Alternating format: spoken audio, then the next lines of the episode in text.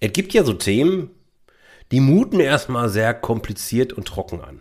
Und wenn diese Themen dann von Leuten erklärt werden, die ihr Leben lang nichts anderes gemacht haben, dann ist die Gefahr relativ groß, dass viel Fachchinesisch mitschwingt und dass man das als Praktiker jetzt nicht so direkt greifen kann. Ein solches Thema ist beispielsweise, wie du ein Einzelunternehmen in eine GmbH überführst. Und in dem Zusammenhang freue ich mich sehr, dass ich heute mit einem Unternehmer rede, der für sich erkannt hat, Mensch, mit dem Thema möchte ich mich beschäftigen, hat sich dort richtig durchgefuchst und schreibt jetzt Bücher, gibt Hilfestellungen genau zu diesem Thema. Und so habe ich mir Alexander Keck heute in dieses Podcast-Interview eingeladen, um mit ihm eben darüber zu reden. Wann macht es Sinn, als Einzelunternehmen oder ein Einzelunternehmen in eine GmbH zu überführen? Und worauf sollte man achten?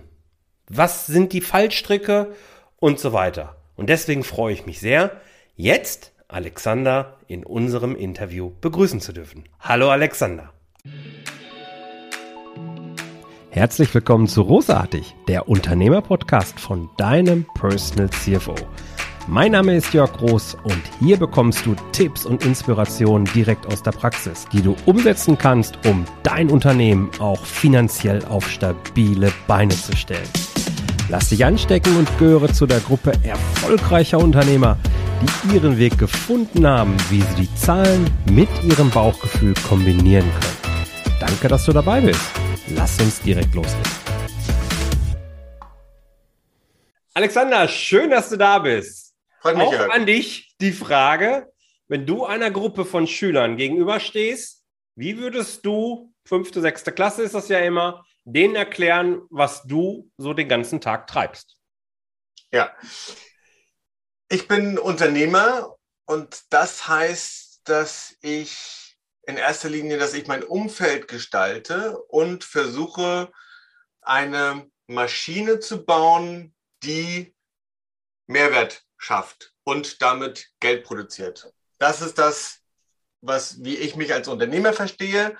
Und de facto heißt das, dass ich mich den halben Tag, den Vormittag mit dem Schreiben befasse. Ich schreibe ähm, Artikel und erkläre Unternehmen, anderen Unternehmerinnen und Unternehmer, wie Steuern in Deutschland funktionieren und wie sie recht einfach weniger Steuern zahlen und damit mehr Vermögen aufbauen.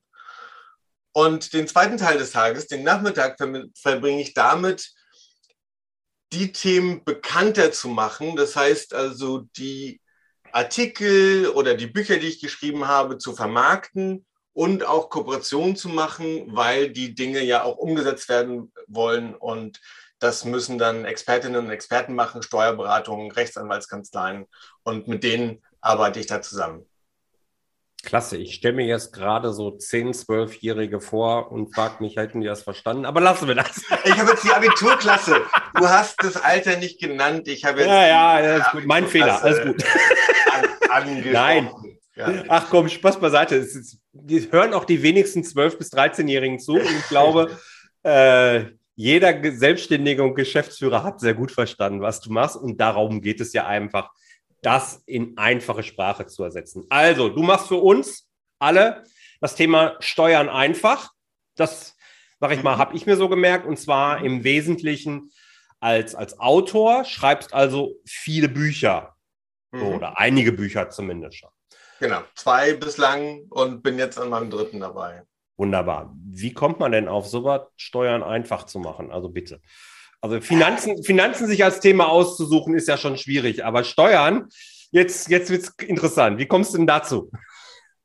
Ja, im Prinzip, ich bin, ich bin schon immer Selbstunternehmer gewesen und habe mich eigentlich ganz lange hauptsächlich mit dem Fachlichen beschäftigt. Also wie mache ich das Unternehmen groß und Steuern war halt immer irgendwie ein Thema, was halt die Steuerberatung macht. So, und nun ist es aber so, dass man natürlich mit zunehmendem Erfolg äh, wird das Thema Steuern immer größer und ähm, äh, schmerzhafter. Und deswegen wollte ich das halt einfach ein bisschen besser verstehen. Äh, mhm. Und habe mich dann damit befasst und habe dann gemerkt, ah, ich habe eigentlich immer ganz falsch mit der Steuerberatung zusammengearbeitet. Ich dachte halt, okay, hier äh, Belege rüber, Jahresabschluss wird gemacht und wenn da halt Themen sind, dann kommt die Steuerberatung schon auf mich zu. Aber eigentlich ist das andersrum. Steuern sparen heißt halt eher in die Zukunft planen und gestalten, als rückwirkend Steuern zu optimieren. So, das ist ja Thema Finanzen sehr ähnlich, dass man wenn man sparen möchte oder gestalten möchte, das ist eine gestalterische Aufgabe. Mhm. Und ähm, ja, dann habe ich mich näher damit befasst und habe halt äh, so ein paar Steuerhebel entdeckt, von denen ich dachte, ja, warum, warum wissen das die wenigsten? Ja, warum haben so wenige, zu wenige Unternehmerinnen und Unternehmer eine GmbH? Warum haben noch weniger davon eine Holding, obwohl eigentlich der Mehrwert so groß ist? Und dann habe ich gedacht, ja, wenn das so wenige wissen und wenn es dann auch nichts Vernünftiges draußen gibt, dann muss das mal jemand machen. Und als Unternehmer erkenne ich, da ist, da ist eine Nachfrage und ein Markt, der anscheinend nicht vernünftig bedient wird. Und dann habe ich mich mal hingesetzt und äh, war dann ehrlich gesagt auch ein bisschen selbst überrascht davon, wie gut das ankam und habe da für mich halt auch ein neues Talent entdeckt, das ich vorher noch nicht kannte, dass ich halt komplexe Inhalte auf Papier, in Sprache relativ einfach rüberbringen kann. Sehr geil. Wie lange machst du das jetzt schon in der Rolle? Ähm, der Unternehmer, der jetzt zum Steuerexperten wird? Oder der Steuer, Steuerdolmetscher wird? Ja, äh, also ich hatte vor ziemlich genau vor zwei Jahren hatte ich die Idee, äh, ach, das ist jetzt keine, das Thema Steuern, das ist keine, nicht nur eine Artikelserie, das muss ich ein bisschen umfassender machen. Das muss eigentlich, das wird ein Buch, das war vor zwei Jahren etwa. Mhm. Ähm, und vor anderthalb Jahren ist äh, mein erstes Buch Weniger Steuern und mehr Vermögen ähm, mhm. rausgekommen. Und jetzt Anfang äh, dieses Jahres habe ich äh, GmbH Gründen veröffentlicht. Also ich würde mal sagen, so die und Unternehmergold, genau, Unternehmergold ist am, am 12.06.2020 gegründet, also die Firma, mit der ich das Ganze mache. Also gestern war Jubiläum. Ich wollte gerade sagen, Happy Birthday. Ja. genau. ja, sehr schön. Okay, also das wäre ja auch genau der Punkt, den ich so spannend fand. Ich habe den Weg ja ein Stück weit mitverfolgt. Wir kennen es ja auch schon ein bisschen länger. So die Idee, da setzt sich jetzt ein Unternehmer, ein erfahrener Unternehmer hin und krempelt das Thema Steuern einfach mal aus seiner Sicht auf und erkennt dann, hm, da wird viel Geld verschwendet. Äh, und erklärt das Ganze dann eben praxisnah. Ich kenne ja aber deine beiden Bücher, finde sie sehr lesenswert, komme vielleicht später auch nochmal zu. Und meine Idee für heute war ja eben, ich möchte mit dem Alexander mal reden zu einer, zu einem Thema, dass mir auch in, dem, in der Zusammenarbeit mit meinen 1 zu 1 Kunden immer mal wieder äh, eben über den Weg läuft. Viele gründen erstmal, weil es ja so schön einfach ist, als Einzelunternehmen, als GBR, das überlasse ich gleich dir, das mal einfach zu erklären, was das alles ist. Und stellen dann vielleicht irgendwann fest, hm, oder fragen sich, macht es vielleicht Sinn, in eine GmbH umzufirmieren? Mhm. Und genau diese Entscheidung würde ich mal kurz mit dir besprechen wollen, worauf wir da achten wollen und sollten und äh, was für Themen da auf uns warten. Ja. Er erklär uns doch vielleicht erstmal einen Unterschied. Was ist ein Einzelunternehmen mhm. und was ist eine GmbH? So in ein, zwei, drei, also wirklich nur die Gold Nuggets. Ja. Also ein Einzelunternehmen und auch eine GBR, Gesellschaft bürgerlichen Rechts, das sind Personenunternehmen. Das heißt, hinter den Unternehmen stehen die eigentlichen Personen. Ja, und steuerlich und vom Vermögen gibt es da eine Transparenz. Das heißt also, ähm, wenn das Unternehmen einen Schaden hat, dann fällt das direkt auf mich persönlich zurück. Mhm.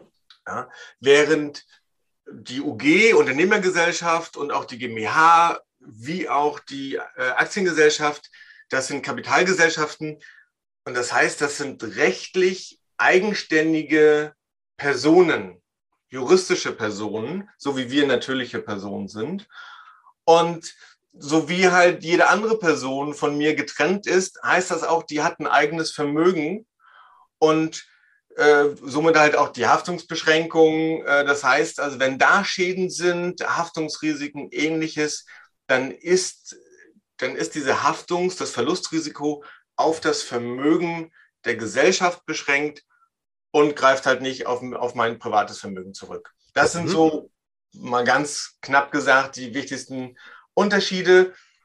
Und einer davon da zusätzlich ist dann auch nochmal, dass das halt steuerlich äh, was anderes ist, weil äh, bei Personenunternehmen wie einem Einzelunternehmen, da werden dann halt auch einfach die Gewinne wie überwiegend als persönliches Ein Einkommen äh, besteuert, während halt die GmbH eine eigenständige Besteuerung hat. Genau. Also du kannst halt über eine GmbH gibt es deutlich mehr Steuergestaltungsmöglichkeiten. Während beim, bei einer GBR oder Einzelunternehmen, GBR ist ja im Prinzip nur, wenn sich mehrere Gründer zusammentun, so, ja. wir machen jetzt mal ein Business auf, ja. melden Gewerbe an, dann entsteht automatisch eine GBR. Ja. Du hast es schon gesagt, Gesellschaft bürgerlichen Rechts, wenn ich es alleine mache, ist es halt ein Einzelunternehmen. Rein rechtlich, auch steuerrechtlich null Unterschied. Und da habe ich halt eben die Einkommensteuer, neben so einer Gewerbesteuer vielleicht noch, die ich als äh, Steuer äh, letzten Endes zu entrichten habe und die entwickelt sich ja eben progressiv, geht nach oben ohne Ende. Ja. Und bei einer GmbH unterliege ich halt der Körperschaftssteuer und der Gewerbesteuer. Die ist erstmal festgesetzt. Insofern kann man, kann sich jeder, der so ein bisschen in Graphen auch denken kann, dass es so einen Sweet Spot geben kann, wo es eben keinen Sinn mehr macht, rein steuerrechtlich gesehen, ähm, als Einzelunternehmen zu firmieren und äh, da dann eben eine GmbH zu gründen. Und dann genau. haben wir genau. schon zwei der drei Hauptgründe für eine GmbH, glaube ich, gesagt. Eine dritte in Deutschland zumindest, aber auch international. Die GmbH hat einfach auch nochmal ein deutlich höheres Ansehen, muss man ja. auch ganz klar sagen. Genau. Also je nach Zielgruppe, je nach Thematik macht es auch Sinn, neben Haftung und Steuern äh, alleine darüber, alleine deshalb über eine GmbH nachzudenken. Ja, so, genau. Warum machen es jetzt trotzdem viele? Zumindest meine Beobachtung, lieber Alexander, gib mal gerne deine Meinung dazu. Das Gründen eines Einzelunternehmens, einer Personengesellschaft, wie du richtig sagst, ist halt easy peasy. Geht halt ganz einfach. Eine GmbH hat man so das Gefühl, oh, da bin ich schon mitten im Fachchinesisch angekommen, bevor ich überhaupt angefangen habe, irgendwie auch nur ein Euro zu verkaufen. Ja. Ist das der ha die Hauptursache oder was, was meinst du? Ja, also mit der, genau, also wenn ich, wenn ich ein Einzelunternehmen oder GBR gründe, dann ist das, wie gesagt, ganz einfach, weil wir dahinter stehen, ne? weil letztendlich wir als Personen dahinter stehen, ist das relativ einfach.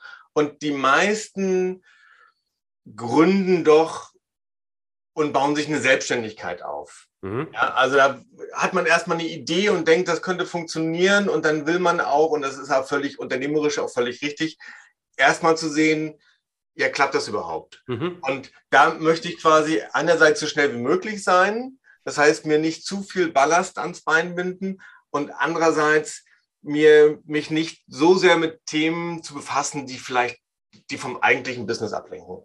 Genau. So, insofern ist der Staat ähm, als Einzelunternehmen äh, oder auch in der GBR äh, ist durchaus sinnvoll, es sei denn, ein Unterschied macht es, wenn ich ein Start-up gründe. Also wenn ich von vornherein weiß, ähm, das ist also jetzt kein, kein, kein klassisches Unternehmen, sondern ähm, ich, ich will hier mal was Großes bauen, ich mache das mit, äh, ich brauchte auf jeden Fall externe Finanzierung, äh, also in dem Startup-Bereich äh, oder wenn ich jetzt große Maschinenpark, also wenn ich halt einfach viel investiertes Kapital brauche, dann macht das schon Sinn, von vornherein einfach äh, als, als GmbH zu starten. Aber ansonsten ist es schon sinnvoll, möglichst erstmal sich auf das Unternehmerische, auf die Selbstständigkeit zu konzentrieren mhm. und alles andere dann später anzugehen. Okay. Okay. Und das ist, das ist für mich auch, also für, für mich so als als Konsequenz ist das, die Einzelunternehmen und die GBR ist eine Unternehmensform, ist auch die richtige Unternehmensform für Selbstständige. Und die GmbH, beziehungsweise am besten noch zwei GmbHs, kommen wir vielleicht kurz zu, ähm, ist die bessere Unternehmensform für Unternehmerinnen und Unternehmer. Und sobald ich also den Sprung mache aus der Selbstständigkeit, also ich stehe dahinter und berate oder coache eins zu eins in einem Zeit für Geldmodell, entwickle ich mich hin zur Unternehmerin, zum Unternehmer. Das ist so auch der Zeitpunkt, wo man sagen kann, jetzt, jetzt bist du soweit und könntest auch eigentlich deine Rechtsform professionalisieren. Das heißt, was ist für dich ein Unternehmer? Ein Unternehmer, so be bezeichne mich oder verstehe ich mich auch selbst, äh, ein Unternehmer löst die Wertschöpfung mehr und mehr von der eigenen Person. Ja. So, selbstständig ist ja. in meinem Verständnis da einfach, ich habe sehr ähnlich dem Angestelltenmodell. Ich bin mehr oder weniger in einem Zeit für Geldmodell. Ich rechne ähm, auf Stundenlohn, auf Leistung ab. Ähm, und der Unterschied zum Angestellten zu Angestellten ist, dass ich halt nicht nur einen Auftraggeber habe, sondern letztendlich für, für viele arbeite. Und wenn ich das dann schaffe, weil ich weiß, oh, jetzt äh, nehmen wir mal einfach das, das Beratungs- oder Coach-Modell, jetzt weiß ich genau, was meine Kundinnen und Kunden eigentlich brauchen. Jetzt produktisiere ich das, jetzt standardisiere ich das, jetzt ähm, ja, mache da vielleicht Produkte draus, weil ich sage, ähm, ja, jetzt, jetzt zum Beispiel, ich erkläre jetzt nicht nur eins zu eins, wie Finanzen funktionieren, sondern ich schreibe ein Buch, ja, so wie du oder mehrere, äh, mehrere Bücher, ähm, dann hab, hast du halt Produkte geschaffen, die unabhängig von dir weiterarbeiten, eine Maschinerie, die Wertschöpfung erzeugt. Und okay. je mehr ich also diese Wertschöpfung und das Geldverdienen von meiner persönlichen Arbeitszeit leiste, ähm, loskopple und je mehr ich damit eine Maschine, die unabhängig von mir funktioniert, äh, aufbaue, desto mehr bist du Unternehmer. Okay, verstanden. Möchte ich auch gar nicht zu sehr vertiefen, ähm, weil ich möchte auf eher primär auf was anderes hinaus. Und da glaube ich, ist der Unterschied gar nicht so relevant, weil am Ende wollen wir Steuern sparen. Vielleicht, ja, nehmen wir das mal so als Maxime, wollen ein steueroptimiertes Modell für uns finden. Und egal, ob ich jetzt als Selbstständiger viel Geld verdiene, als Coach, der eben eins zu eins mit Leuten arbeitet, oder eben Handwerker bin, der vielleicht nur mehrere Kolonnen, Kolonnen irgendwie führt. Es kommt irgendwann so ein Punkt, wo eben richtig viel Geld reinkommt. Da ist es dann aus meiner Sicht erstmal nebensächlich, rein steuerrechtlich betrachtet, äh, wo ich zugehöre. Mhm. Trotzdem fangen viele Gesell äh, auch Handwerker an, als Einzelunternehmen, GBR zu gründen, weil sie es nicht besser wissen, weil es schneller ging, völlig egal. Ja. Lass uns mal so ein Beispiel nehmen. Hab jetzt einen Handwerker, der schon zehn Jahre am Markt ist und läuft eigentlich alles ganz gut, ist als Einzelunternehmen momentan aufgestellt und sagt sich jetzt, hm, ich glaube, ich kann noch weiter wachsen. Und außerdem habe ich mal gehört, scheiße, als Einzelunternehmen habe ich auch Haftungsthemen und ich zahle viel zu viele Steuern. Ich glaube, das Thema Ruf, Image ist dem relativ egal. Aber das könnten so die beiden großen Sachen sein. Und der will jetzt expandieren. Mhm. Hat vielleicht schon Grundstück, hat schon mal gehört von seinem Steuerberater, Mensch, du zahlst gerade viel zu viele Steuern lass uns mal einen Investitionsabzugsbetrag für irgendwelche Bürodinge, die dann noch so kommen, die dann auf das Grundstück da drauf sollen. Und der stellt jetzt, hört das jetzt hier und sagt, okay, was muss ich denn jetzt tun? Ja. Was sind denn so die Schritte, um ein Einzelunternehmen in eine GmbH umzuwandeln? Und gibt es da so einen Schritt-für-Schritt-Fahrplan? Frage 1. Und Frage 2 wäre, ab wann, oder vielleicht fangen wir damit an, ja. Äh, ab wann macht es Sinn? Gibt es so einen Sweet Spot, wo du sagst, okay, ab dem Betrag, wenn der rauskommt, macht es definitiv Sinn, erstmal über eine ganz normale GmbH-Struktur nachzudenken? Ja, also die GmbH hat ja, das sind ja zwei Dinge, zwei Hauptunterschiede. Die eine, das ist die Haftungsbeschränkung, die hast du ja auch angespro angesprochen.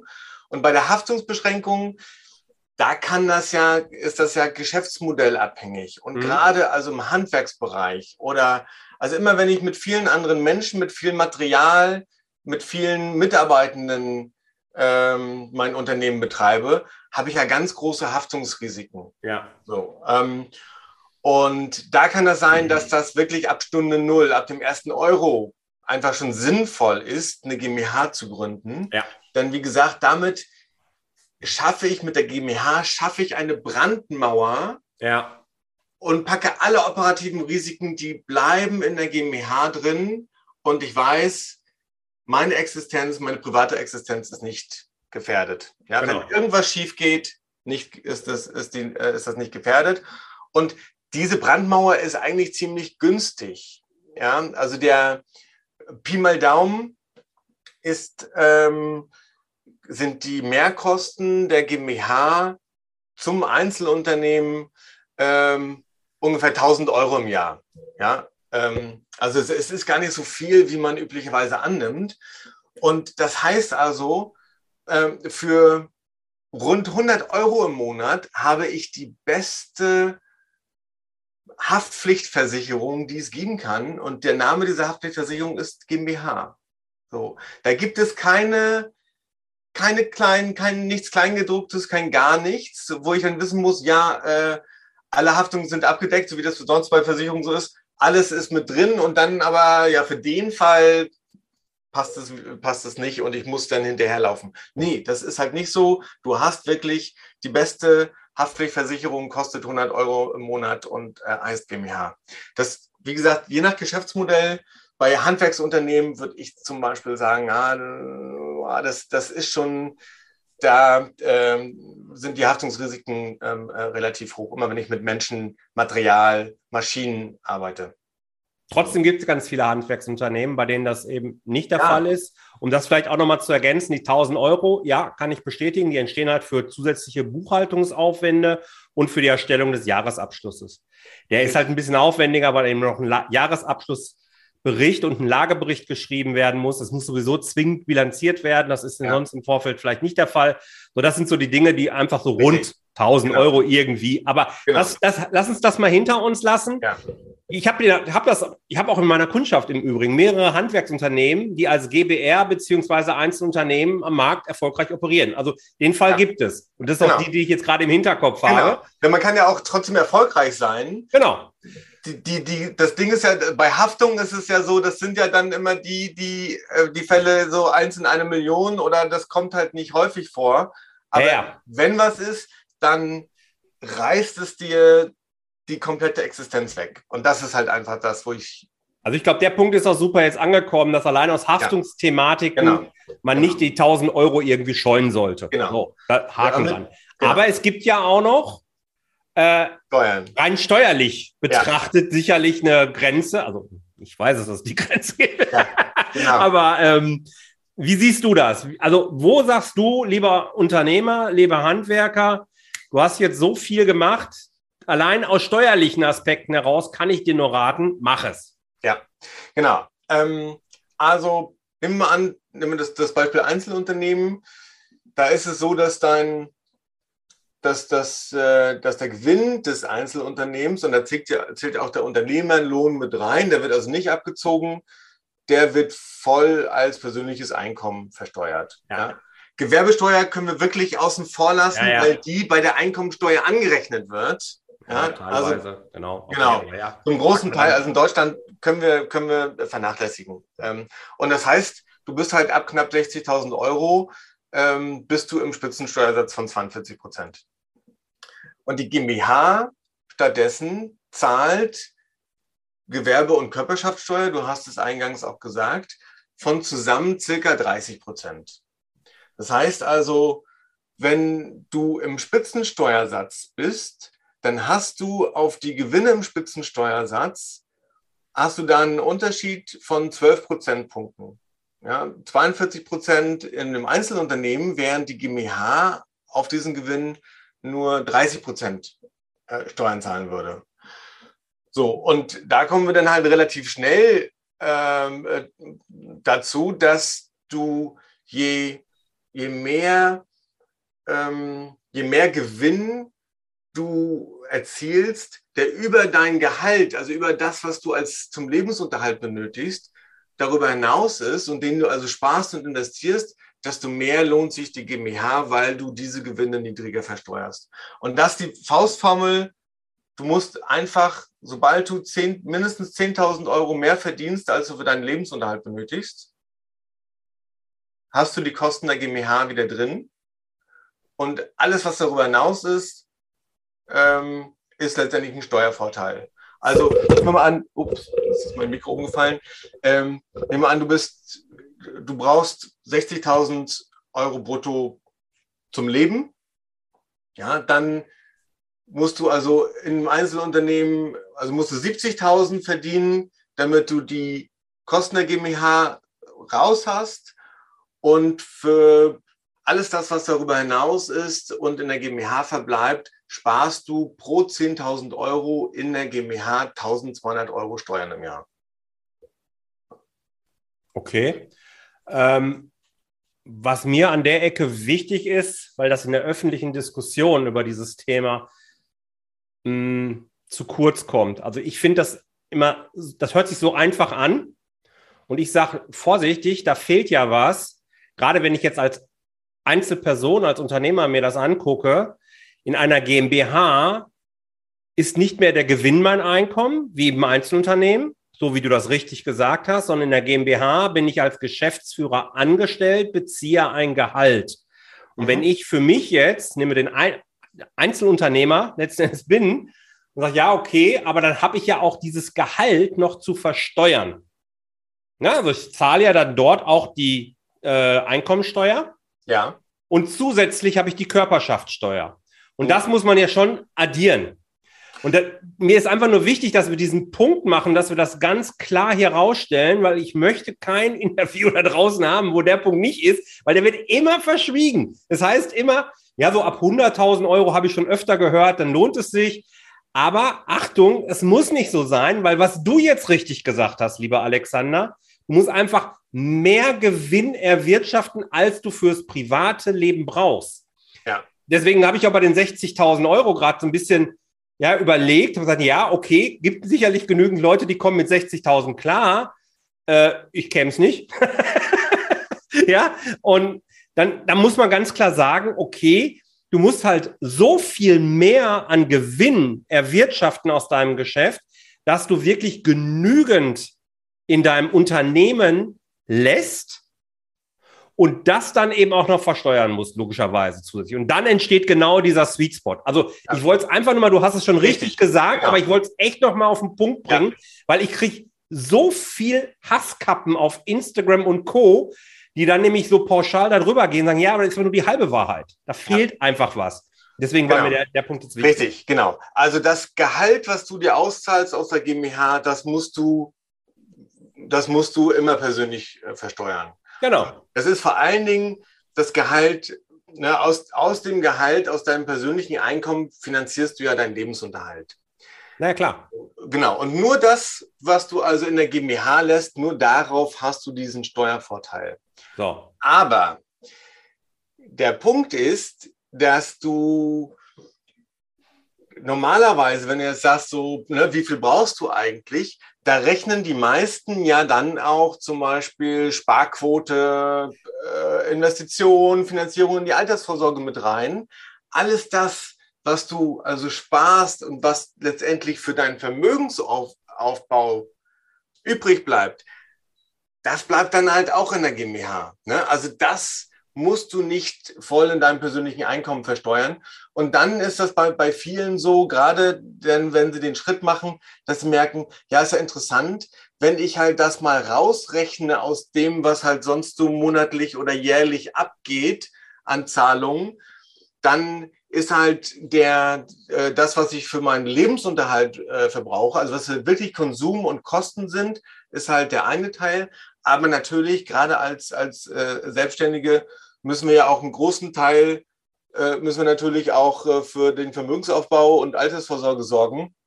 Und das versteuere ich halt als Einzelunternehmer äh, auch voll. Äh, genau.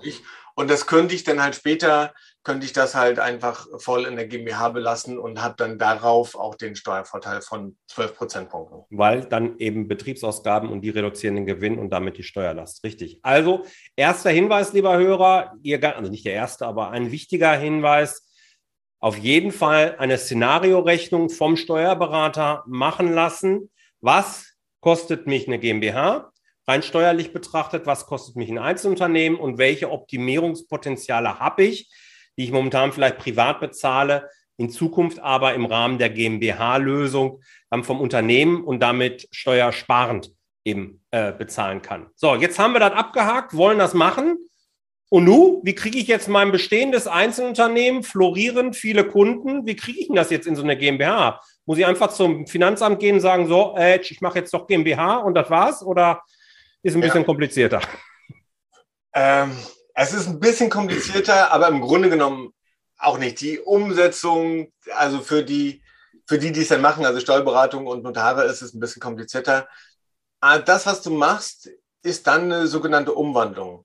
Mhm. Das heißt, die Umwandlung, in der Umwandlung überführst du dein Einzelunternehmen in eine GmbH. Mhm. Da gibt es verschiedene Möglichkeiten, das zu machen. Man kann das so machen, dass man alle Assets einzeln rüberzieht.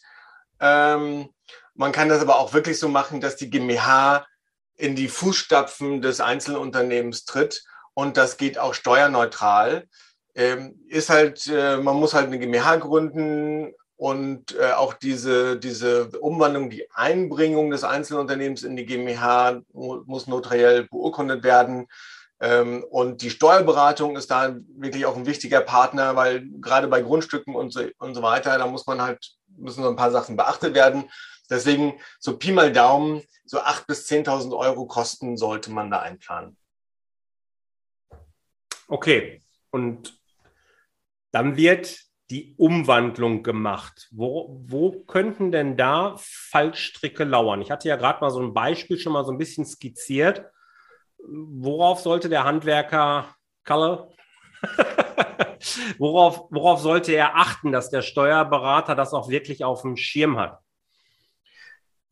Ja, ein, ein Thema ist immer so die Betriebsaufspaltung. Mhm. Also das heißt halt, wenn, ähm, wenn Grundstücke oder Immobilienvermögen, die privat, im Privatbesitz sind, betrieblich genutzt werden, mhm. ähm, das ist ein Thema, ähm, dass das schwierig sein kann, wenn die halt nicht mit, mit rübergehen. Ja, mhm. ähm, so. Aber das ist letztendlich für die, ähm, also das, das, das sieht auch die Steuerberatung gleich. Ähm, und dann muss man halt überlegen, wie man das am besten auflösen kann. Ja, also das mhm. ist Umwandlungen sind jetzt für Steuerberatung auch, äh, also für ähm, für einige, die, die sind halt darauf spezialisiert. Man muss dann wirklich schauen, äh, mache ich das mit meiner Haus- und Hofsteuerberatung? Hat die genügend Erfahrung? Oder mache ich das mit einer äh, spezialisierten äh, Steuerberatungskanzlei? Das, das müsste man da mal, ähm, mal, mal sehen. Aber äh, das ist an sich, ist das halt auch nicht ungewöhnlich. Mhm. Gibt es denn Alternativen zu einer Umwandlung? Ähm, nicht wirklich, nicht, wenn ich mein, wenn es wirklich um das alte Unternehmen geht. Mhm. Also, wenn ich jetzt, nehmen wir mal an, ich habe die, wir hatten jetzt diesen Handwerksbetrieb. So, und der Handwerksbetrieb, äh, als der Handwerksunternehmer sagt sich jetzt, oh, ich habe jetzt nochmal, ich möchte jetzt ähm, einen neuen Geschäftsbereich machen. Und der Geschäftsbereich ist zum Beispiel also wirklich was, was relativ losgelöst ist von dem alten. Ähm, und ich sage, ah, ich produziere jetzt hier einfach gewisse Teile, produziere ich mal vor. Und ich bin jetzt also nicht mehr klassischer Handwerksunternehmer, sondern ähm, ich habe jetzt auch ein produzierendes Unternehmen. Oder ähm, ich mache jetzt auch Handel plötzlich dazu. Also wenn ich halt wirklich irgendwas mache, was sehr losgelöst ist, äh, dann könnte ich quasi den, den ursprünglichen Betrieb als Einzelunternehmen weiterlaufen lassen und gründe daneben eine, eine GmbH Und wenn das halt das Zukunftsgeschäft ist, ja, dann kann man sagen, dann, dann ist das zumindest in der, in der GmbH. Aber ansonsten, wenn es sich um bei der GmbH um das letztendlich das Gleiche und eine Fortführung des Unternehmens handelt, komme ich um die Umwandlung nicht drum herum. Alles andere wird deutlich teurer. Genau. Also, das heißt genau. Ähm, lass, lass uns mal leicht vertiefen versuchen. Ähm, warum kann ich nicht hergehen? Ich bin jetzt Malermeister Kalle, habe mein Einzelunternehmen und sage, okay, klar habe ich jetzt bestehende Aufträge. Ich mache jetzt ab dem 1.7. ein neues Unternehmen auf. Das ist die Kalle Malerbetrieb GmbH, wie auch immer. Mhm. Wickel meine alten Aufträge noch als Einzelunternehmen ab. Alles, was aber ab 1.7. reinkommt, äh, wird jetzt am Ende ein äh, über das neue Unternehmen gemacht. Also die ganzen Kundenaufträge werden darüber abgewickelt. Und nach dem 1.7. nehme ich meinen Computer, den ich noch habe. Ja, gut, und dem verkaufe ich dann wahrscheinlich von der alten Einzelunternehmen an das neue. Viel ja. mehr ist ja dann vielleicht nicht. So, warum ist das jetzt keine so smarte Idee? Ja, das Finanzamt, ja, das kann, das kann jahrelang gut gehen und keiner sagt was und keiner merkt was. Aber wenn dann mal eine Betriebsprüfung kommt und dann das Finanzamt sagt, ja, aber das, es handelt sich ja eigentlich um eine Fortführung des Unternehmens, dann ist das aus Sicht des Finanzamts, hast du das Betriebsvermögen des Einzelunternehmens aus dem Betriebsvermögen entnommen und in die GmbH eingebracht. Und diese Entnahme die musst du versteuern. Ja. Und dann sagt das Finanzamt, ja, okay, wir müssen jetzt irgendwie mal den Wert bestimmen, damit wir was zum Besteuern haben. Und äh, dadurch, dass das halt nicht an jemand Fremdes gegangen ist, sondern an dich persönlich, ähm, ist das Einfachste, wenn wir so ein Ertragswertverfahren nehmen und dann nehmen wir mal so einen Faktor mit 13,75 und multiplizieren einfach den durchschnittlichen Jahresgewinn mit 13,75 und haben dann den Wert des Unternehmens. So. Mhm. Und das heißt, nehmen wir mal an, äh, der Malerbetrieb hat vorher einen Gewinn von 100.000 Euro gehabt. Mal 13,75 äh, sind wir also bei knapp 1,4 Millionen Unternehmensgewinn und der muss dann persönlich als Einkommen versteuert werden. Obwohl nicht ein Euro an Zahlung geflossen ist. So. Genau. Und das ist letztendlich der, der Punkt. Dieser 13,75 Faktor ist völlig marktfern. Kein hätte Kalle sein Unternehmen verkauft, dann ähm, an einen anderen äh, Handwerksbetrieb. Ähm, niemand würde einen Faktor von 13,75 bezahlen. Also vielleicht mhm. halt für, für sehr, sehr stark wachsende Unternehmen, äh, aber nicht für einfach äh, relativ solide äh, Unternehmen. Da sind ja dann eher so fünf, sechs sind da so vielfache. Also das Finanzamt setzt den Wert deines Unternehmens halt enorm hoch an und äh, eigentlich hast du kein Geld erhalten, musst aber dann nachträglich äh, droht diese unheimlich hohe Steuerlast. Deswegen, das macht keinen Sinn einmal sorgfältig durchgehen, äh, diese Umwandlung machen. Der ja, Vorteil ja. ist dann halt auch im Rahmen, wenn das wirklich diese Fußstapfenregelung ist, dass dann halt auch alle Verträge mit rübergezogen werden. Weil genau. ansonsten hast du ja auch, ja, deine Mitarbeitenden, die sind weiterhin im Einzelunternehmen beschäftigt. Äh, die sagen sich auch, ja, ich äh, ich will jetzt hier nicht kündigen und neu eingestellt, ich will meine Betriebszugehörigkeiten und so weiter äh, beibehalten. Mit allen anderen musst du alle Verträge neu schließen. Also es ist, kann auch äh, äh, operativ sehr aufwendig sein. Ja, aber die, der größte Grund ja. ist einfach diese nachträgliche Steuergefahr. So ein Investitionsabzugsbetrag, kann ich den auch mit rübernehmen? Ähm, also du, du musst du musst alles mit rübernehmen, was betriebsnotwendig ist und kannst alles mit rübernehmen, was im Betriebsvermögen ist. Naja, also wie gesagt, der, der Maler hatte jetzt von mir aus da irgendwie eine Halle, die er da bauen will, hat jetzt einen Investitionsabzugsbetrag im Einzelunternehmen gebildet, um eben Steuern sinnvoll zu sparen. Ist eine total smarte Idee, ja. alles wunderbar. Ist auch gerechtfertigt in dem Fall. So, und jetzt kommt aber ach, jetzt mache ich doch noch eine GmbH dazwischen. Ja. Was passiert jetzt? Also wird jetzt der Investitionsabzugsbetrag vom Finanzamt als nicht in Anspruch genommen, bewertet und ich muss ihn praktisch nachversteuern, so wie wenn ich ihn nicht in Anspruch nehme? Ja. Oder wandert der Betrag eins zu eins, steuermindernd, dann eben auch in die GmbH? Ja, also in der GmbH habe ich ja ähm, habe ich Rückstellungen, die ich bilden kann für künftige Ausgaben in ungewisser Höhe, bilde ich Rückstellungen. Diese Investitionsabzugsbeträge sind ja eigentlich eine Krücke, ähm, weil, wie gesagt, normalerweise halt alles, alle Gewinne, die ich habe, immer besteuert werden. Also ähm, das sind ja nichts anderes als Rückstellung, um zu sagen, naja, eigentlich bitte besteuere das noch nicht, ich brauche das noch und ich und das sind eigentlich Kosten, die ich jetzt noch nicht hatte, sondern plane. So ähm, und das kann grundsätzlich alles mit, ähm, mit, mit, mit rübergenommen werden. Okay, wird dann also eine Rückstellung umgewandelt, quasi? Nehme ich an. Ich bin selbst kein Steuerberater. Okay, alles klar. Insofern, technisch weiß ich das nicht, aber so vom, ähm, vom, vom Grundsatz, wie gesagt, das, äh, das ist ja der Sinn und Zweck von Abzugsbeträgen und äh, du kannst es halt in der GmbH, ähm, kannst du das dann zum Beispiel über Rückstellung lösen. Okay, dann machen wir jetzt mal zweimal Halbwissen. Hundertprozentig sicher bin ich mir auch nicht, aber das, was ich äh, dazu glaube zu wissen, sagen wir es mal so, ist, du erstellst ja praktisch ein, ein Gutachten oder lässt das erstellen, ein Testat letzten Endes, wenn das Einzelunternehmen dann übergeht in die GmbH.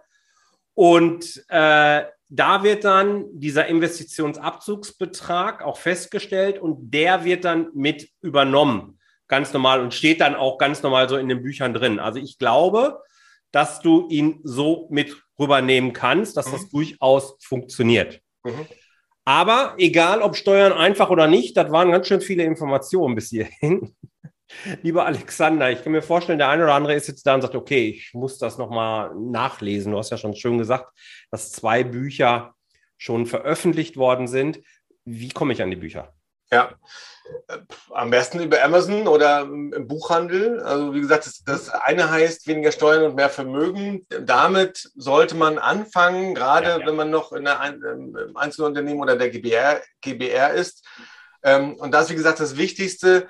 Ich beschreibe darin fünf Steuerhebel und nicht alles, nicht alles, was man über Steuern wissen kann, äh, oder lernen kann, sondern wirklich nur das, was relevant ist, um damit du nachhaltig deine Steuern gestalten kannst. Und da geht es auch nicht um Steuertricks und irgendwie was, wie man was gestalten nee, nee. kann, sondern es geht immer darum, das ist mir besonders wichtig, es muss unternehmerisch sinnvoll sein. Ja. Also unternehmerisch zum Beispiel, wie gesagt, es macht durchaus Sinn, diese Firewall zu haben, diese Brandmauer operative Risiken in der GmbH es macht auch Sinn, wenn ich ein Unternehmen habe, also eine Maschine, die losgelöst von, ein, von mir funktioniert, macht auch Sinn, dass die Maschine, Maschinerie re rechtlich losgelöst von mir ist. Also es macht alles unternehmerisch Sinn. Ja? Und das ist, wie gesagt, das beschreibe ich, wie du das dann so Hebel für Hebel umlegst, auch mit Altersvorsorge und wie du dein Gehalt am besten gestaltest. Das äh, findest du dann in weniger Steuern und mehr Vermögen, äh, heißt das Buch.